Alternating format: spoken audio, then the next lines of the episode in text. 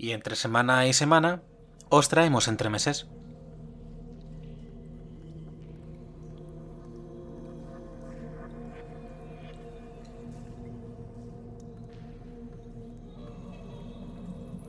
El gato negro de Edgar Allan Poe. Narrado y montado por Rubén Gómez.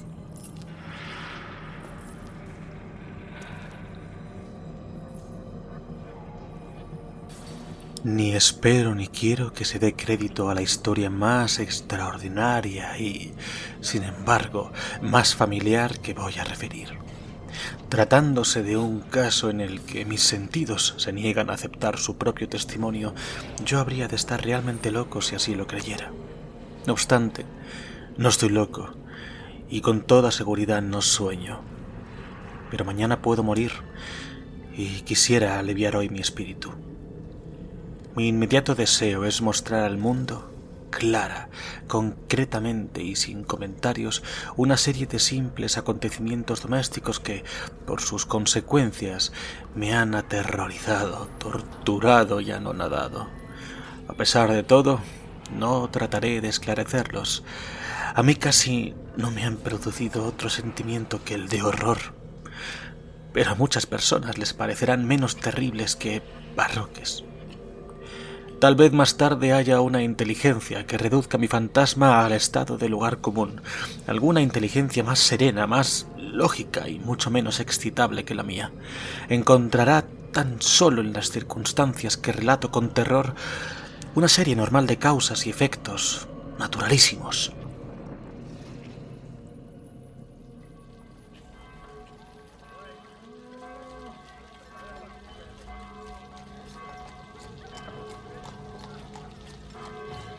La docilidad y humanidad de mi carácter sorprendieron desde mi infancia. Tan notable era la ternura de mi corazón que había hecho de mí el juguete de mis amigos. Sentía una auténtica pasión por los animales y mis padres me permitieron poseer una gran variedad de favoritos. Casi todo el tiempo lo pasaba con ellos y nunca me consideraba tan feliz como cuando los daba de comer o los acariciaba. Con los años aumentó esta particularidad de mi carácter, y cuando fui hombre hice de ella una de mis principales fuentes de goce. Aquellos que han profesado afecto a un perro fiel y sagaz no requieren la explicación de la naturaleza o intensidad de los goces que eso puede producir. En el amor desinteresado de un animal, en el sacrificio de sí mismo, hay algo que llega directamente al corazón del que con frecuencia ha tenido ocasión de comprobar la amistad mezquina y la frágil fidelidad del hombre natural.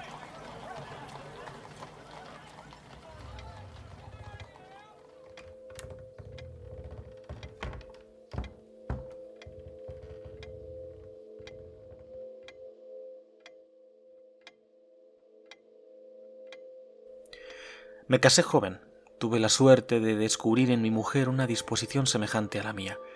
Habiéndose dado cuenta de mi gusto por estos favoritos domésticos, no perdió ocasión alguna de proporcionármelos de la especie más agradable. Tuvimos pájaros, un pez de color de oro, un magnífico perro, conejos, un mono pequeño y un gato. Era este último animal muy fuerte y bello, completamente negro y de una sagacidad maravillosa.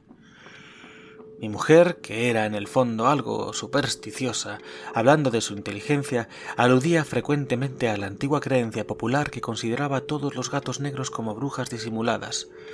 No quiere esto decir que hablara siempre en serio sobre este particular, y lo consigno sencillamente porque lo recuerdo. Plutón que se llamaba así el gato, era mi predilecto amigo. Solo yo le daba de comer y a donde quiera que fuese me seguía por la casa. Incluso me costaba trabajo impedirle que me siguiera por la calle.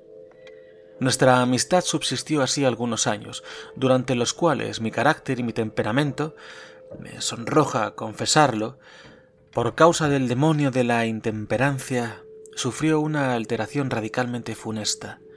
De día en día me hice más taciturno, más irritable, más indiferente a los sentimientos ajenos. Empleé con mi mujer un lenguaje brutal y con el tiempo la afligí incluso con violencias personales. Naturalmente mi pobre favorito debió de notar el cambio de mi carácter. No solamente no les hacía caso alguno, sino que los maltrataba. Sin embargo, por lo que se refiere a Plutón, aún despertaba en mí la consideración suficiente para no pegarle. En cambio, no sentía ningún escrúpulo en maltratar a los conejos, al mono e incluso al perro, cuando por casualidad o afecto se cruzaban en mi camino. Pero iba secuestrándome mi mal porque qué mal admite una comparación con el alcohol.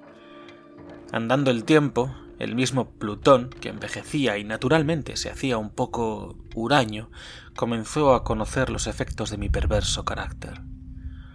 Una noche, en ocasión de regresar a casa completamente ebrio, de vuelta de uno de mis frecuentes escondrijos del barrio, me pareció que el gato evitaba mi presencia.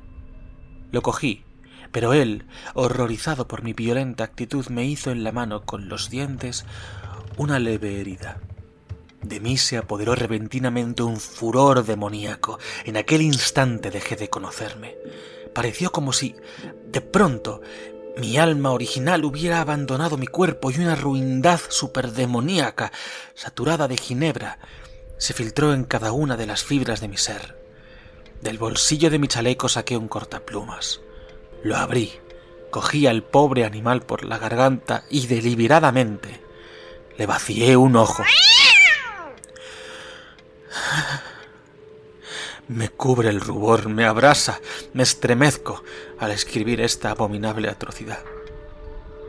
Cuando al amanecer hube recuperado la razón, cuando se hubieron disipado los vapores de mi crápula nocturna, experimenté un sentimiento mitad horror, mitad remordimiento por el crimen que había cometido.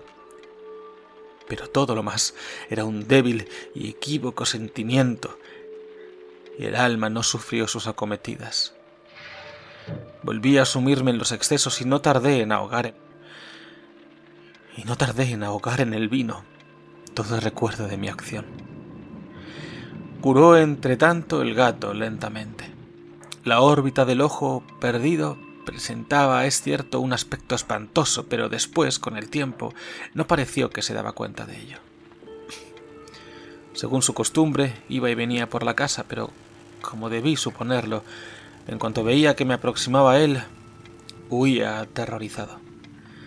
Me quedaba aún lo bastante de mi antiguo corazón para que me afligiera aquella manifiesta antipatía de una criatura que tanto me había amado anteriormente.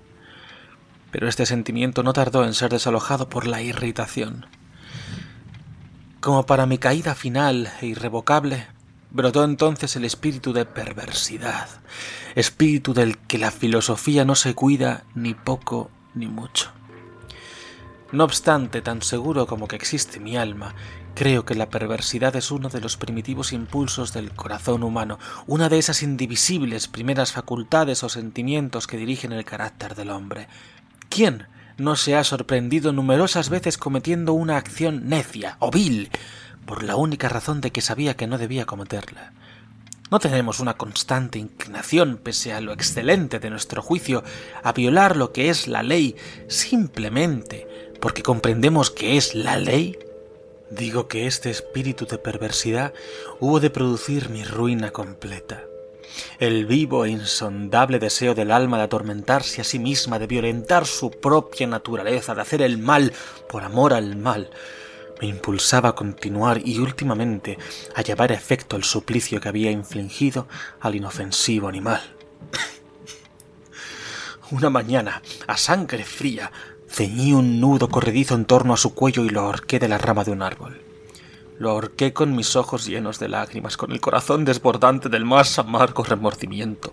Lo ahorqué porque sabía que él me había amado y porque reconocía que no me había dado motivo alguno para encolerizarme con él. Lo ahorqué porque sabía que al hacerlo cometía un pecado, un pecado mortal que comprometía a mi alma inmortal hasta el punto de colocarla, si esto fuera posible, lejos incluso de la misericordia infinita del muy terrible y misericordioso Dios. En la noche siguiente al día en que fue cometida una acción tan cruel, me despertó del sueño el grito de ¡Fuego! Ardían las cortinas de mi lecho. La casa era una gran hoguera. No sin grandes dificultades, mi mujer, un criado y yo logramos escapar del incendio. La destrucción fue total. Quedé arruinado y me entregué desde entonces a la desesperación. No intento establecer relación alguna entre causa y efecto con respecto a la atrocidad y el desastre. Estoy por encima de tal debilidad, pero me limito a dar cuenta de una cadena de hechos y no quiero omitir el menor eslabón. Visité las ruinas al día siguiente al del incendio. Excepto una, todas las paredes se habían derrumbado. Esta sola excepción la constituía un delgado tabique interior, situado casi en la mitad de la casa contra el que se apoyaba la cabecera de mi lecho. Allí la fábrica había resistido en gran parte a la acción del fuego, hecho que atribuí a haber sido renovada recientemente. En torno a aquella pared se congregaba la multitud y numerosas personas examinaban una parte del muro con atención viva y minuciosa. Excitaron mi curiosidad las palabras extraño, singular y otras expresiones parecidas. Me acerqué y vi, a modo de un bajorrelieve esculpido sobre la blanca superficie, la figura de un gigantesco gato. La imagen estaba copiada con una exactitud realmente maravillosa. Rodeaba el cuello del animal una cuerda. Apenas hube visto esta aparición, porque yo no podía considerar aquello más que como una aparición. Mi asombro y mi terror fueron extraordinarios. Por fin vino en mi amparo la reflexión. Recordaba que el gato había sido ahorcado en un jardín contiguo a la casa. A los gritos de alarma, el jardín fue invadido inmediatamente por la muchedumbre y el animal debió de ser descolgado por alguien del árbol y arrojado a mi cuarto por una ventana abierta. Indudablemente se hizo esto con el fin de despertarme. El derrumbamiento de las restantes paredes habría comprimido a la víctima de mi crueldad en el yeso recientemente extendido. La cal del muro, en combinación con las llamas y el amoníaco del cadáver, produjo la imagen tal como yo la veía. Aunque prontamente satisfice así en mi razón, ya que no por completo mi conciencia, no dejó sin embargo de grabar en mi imaginación una huella profunda al sorprendente caso que acabo de dar cuenta.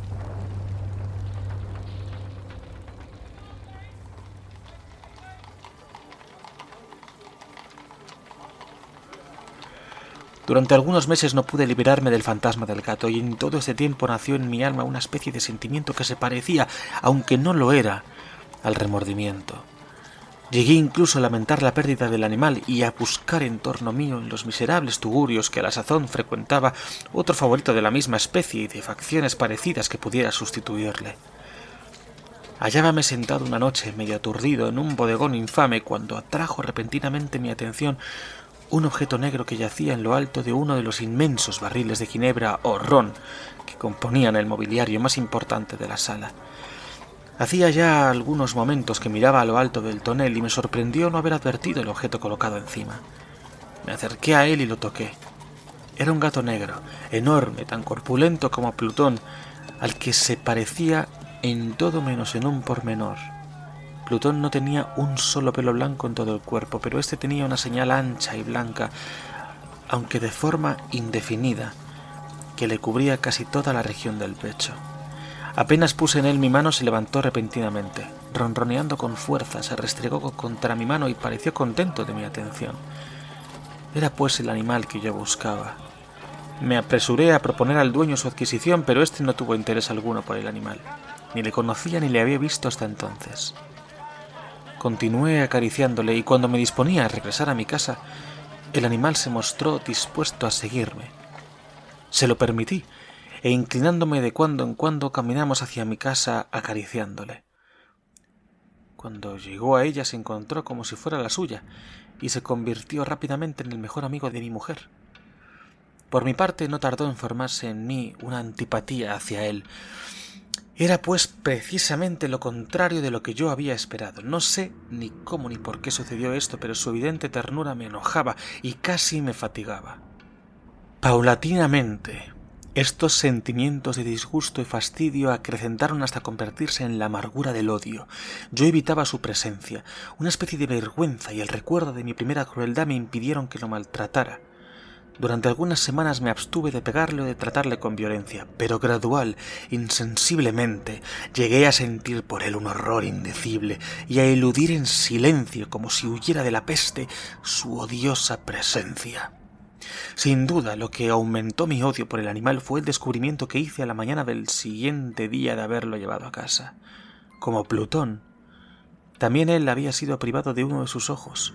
Sin embargo, esta circunstancia contribuyó a hacerle más grato a mi mujer, que, como he dicho ya, poseía grandemente la ternura de sentimientos que fue en otro tiempo mi rasgo característico y el frecuente manantial de mis placeres más sencillos y puros. Sin embargo, el cariño que el gato me demostraba parecía crecer en razón directa de mi odio hacia él con una tenacidad imposible de hacer comprender al lector, seguía constantemente mis pasos. En cuanto me sentaba, acurrucábase bajo mi silla o soltaba sobre mis rodillas cubriéndome con sus caricias espantosas. Si me levantaba para andar, metíase entre mis piernas y casi me derribaba, o bien clavando sus largas y agudas garras en mi ropa, trepaba por ellas hasta mi pecho. En esos instantes, aun cuando hubiera querido matarle de un golpe, me lo impedía en parte el recuerdo de mi primer crimen, pero sobre todo me apresuro a confesarlo, el verdadero terror del animal. Este terror no era positivamente el de un mal físico y, no obstante, no sería muy difícil definirlo de otro modo. Casi me avergüenza confesarlo. Aun en esta celda de malhechor casi me avergüenzo confesar que el horror y el pánico que me inspiraba el animal habíanse acrecentado a causa de una de las fantasías más perfectas que es posible imaginar. Mi mujer, no pocas veces, había llamado mi atención con respecto al carácter de la mancha blanca de que he hablado, y que constituía la única diferencia perceptible entre el animal extraño y aquel que había matado yo. Recordará sin duda el lector que esta señal, aunque grande, tuvo primitivamente una forma indefinida, pero lenta, gradualmente, por fases imperceptibles y que mi razón se esforzó durante largo tiempo en considerar como imaginaria, había concluido adquiriendo una nitidez rigurosa de contornos. En ese momento era la imagen de un objeto que me hace temblar nombrarlo. Era sobre todo lo que me hacía mirarle como un monstruo de horror y repugnancia y lo que, si me hubiera atrevido, me hubiese impulsado a librarme de él. Era ahora, digo, la imagen de una cosa abominable y siniestra. La imagen de la horca. Oh, lúgubre y terrible máquina, máquina de espanto y crimen, de muerte y agonía. Yo era entonces en verdad un miserable, más allá de la miseria posible de la humanidad una bestia bruta, cuyo hermano fue aniquilado por mí con desprecio. Una bestia bruta engendraba en mí, en mí, hombre formado a imagen del Altísimo, tan grande e intolerable infortunio. ¡Ay! Ni de día ni de noche conocía yo la paz del descanso. Ni un solo instante durante el día dejábame el animal, y de noche, a cada momento, cuando salía de mis sueños lleno de indefinible angustia, era tan solo para sentir el aliento tibio de la cosa sobre mi rostro y su enorme peso encarnación de una pesadilla que yo no podía separar de mí y que parecía eternamente posada en mi corazón. Bajo tales tormentos sucumbió lo poco que había de bueno en mí. Infames pensamientos convirtiéronse en mis íntimos, los más sombríos, los más infames de todos los pensamientos. La tristeza de mi humor de costumbre se acrecentó hasta hacerme aborrecer a todas las cosas y a la humanidad entera. Mi mujer, sin embargo, no se quejaba nunca. Era mi paño de lágrimas de siempre la más paciente víctima de las repentinas, frecuentes e indomables expansiones de una furia a la que ciertamente me abandoné desde entonces.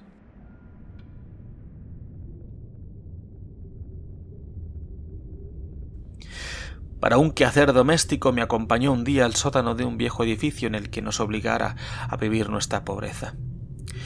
Por los agudos peldaños de la escalera me seguía el gato y, habiéndome hecho tropezar la cabeza, me exasperó hasta la locura.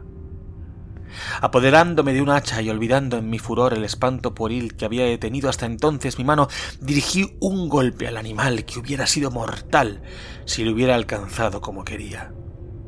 Pero la mano de mi mujer detuvo el golpe. Una rabia más que diabólica me produjo esta intervención.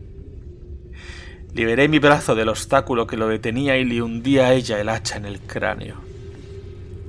Mi mujer cayó muerta instantáneamente, sin exhalar siquiera un gemido.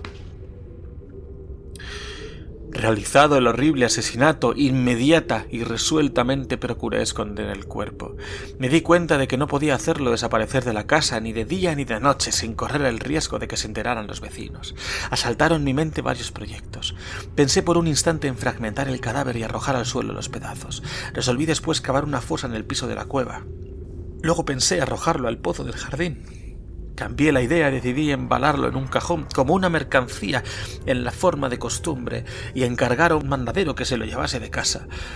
Pero por último me detuve ante un proyecto que consideré el más factible. Me decidí a emparedarlo en el sótano, como se dice que hacían en la Edad Media los monjes con sus víctimas. La cueva parecía estar construida a propósito para semejante proyecto. Los muros no estaban levantados con el cuidado de costumbre y no hacía mucho tiempo había sido cubierto en toda su extensión por una capa de yeso que no dejó endurecer la humedad. Por otra parte, había un saliente en uno de los muros producido por una chimenea artificial o especie de hogar que quedó luego tapado y dispuesto de la misma forma que el resto del sótano. No dudé que me sería fácil quitar los ladrillos de aquel sitio, colocar el cadáver y emparedarlo del mismo modo, de forma que ninguna mirada pudiese descubrir nada sospechoso. No me engañó mi cálculo. Ayudado por una palanca separé sin dificultad los ladrillos y habiendo luego aplicado cuidadosamente el cuerpo contra la pared interior, lo sostuve en esta postura hasta poder establecer, sin gran esfuerzo, toda la fábrica a su estado primitivo. Con todas las precauciones imaginables me preocupé una abargamasa de cal y arena. Preparé una capa que no podía distinguirse de la primitiva y cubrí escrupulosamente con ella el nuevo tabique. Cuando terminé vi que todo había resultado perfecto. La pared no presentaba la más leve señal de arreglo. Con el mayor cuidado barrí el suelo y recogí los escombros. Miré triunfalmente en torno mío y me dije, por lo menos aquí mi trabajo no ha sido infructuoso. Mi primera idea, entonces, fue buscar al animal que fue causante de tan tremenda desgracia, porque al fin había resuelto matarlo. Si en aquel momento hubiera podido encontrarle, nada hubiese evitado su destino. Pero parecía que el artificioso animal, ante la violencia de mi cólera, habíase alarmado y procuraba no presentarse ante mí, desafiando mi mal humor. Imposible describir o imaginar la intensa, la apacible sensación de alivio que trajo a mi corazón la ausencia de la detestable criatura. En toda la noche se presentó, y esta fue la primera que gocé desde su entrada en la casa, durmiendo tranquila y profundamente. Sí, dormí, con el peso de aquel asesinato en mi alma. Transcurrieron el segundo y el tercer día. Mi verdugo no vino, sin embargo. Como un hombre libre respiré una vez más. En su terror, el monstruo había abandonado para siempre aquellos lugares. Ya no volvería a verle nunca. mi dicha era infinita. Me inquietaba muy poco la criminalidad de mi tenebrosa acción. Incluso una especie de sumario que apuró poco las averiguaciones. También se dispuso un reconocimiento, pero naturalmente nada podía descubrirse. Yo daba por asegurada mi felicidad futura. Al cuarto día después de haberse cometido el asesinato se presentó inopinadamente en mi casa un grupo de agentes de policía y procedió de nuevo a una rigurosa investigación del local. Sin embargo, confiado en lo impenetrable del escondite, no experimenté ninguna turbación. Los agentes quisieron que le acompañase en sus pesquisas. Fue explorado hasta el último rincón. Por tercera o cuarta vez bajaron por último a la cueva. No me alteré lo más mínimo. Como el de un hombre que reposa en la inocencia, mi corazón latía pacíficamente. Recorrí el sótano de punta a punta, crucé los brazos sobre mi pecho y me paseé indiferente de un lado a otro. Plenamente satisfecha, la policía se disponía a abandonar la casa. Era demasiado intenso el júbilo de mi corazón para que pudiera reprimirlo. Sentía la viva necesidad de decir una palabra, una palabra tan solo a modo de triunfo, y hacer doblemente evidente su convicción con respecto a mi inocencia. Señores, Dije por último cuando los agentes subían la escalera. Es para mí una gran satisfacción haber desvanecido sus sospechas. Deseo a todos ustedes una buena salud y un poco más de cortesía. Dicho sea de paso, señores, tienen ustedes aquí una casa construida Apenas sabía lo que hablaba en mi furioso deseo de decir algo con aire deliberado. Puedo asegurar que esta es una casa excelentemente construida. Estos muros, se van ustedes, señores, estos muros están construidos con una gran solidez. Entonces, por una fanfarronada frenética golpeé con fuerza con un bastón que tenía en la mano en ese momento precisamente sobre la pared del tabique tras el cual yacía la esposa de mi corazón. Ah, que por lo menos Dios me proteja y me libre de las garras del archidemonio. Apenas húbose hundido en el silencio el eco de mis golpes, me respondió una voz desde el fondo de la tumba. Era primero una queja, velada y encontrada como el sollozo de un niño.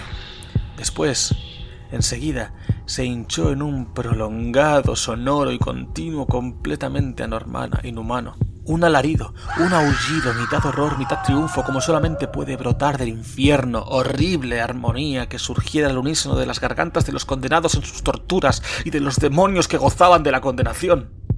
Sería una locura expresaros mis sentimientos. Me sentí desfallecer y tambaleando me caí contra la pared opuesta. Durante un instante detuviéronse los escalones los agentes.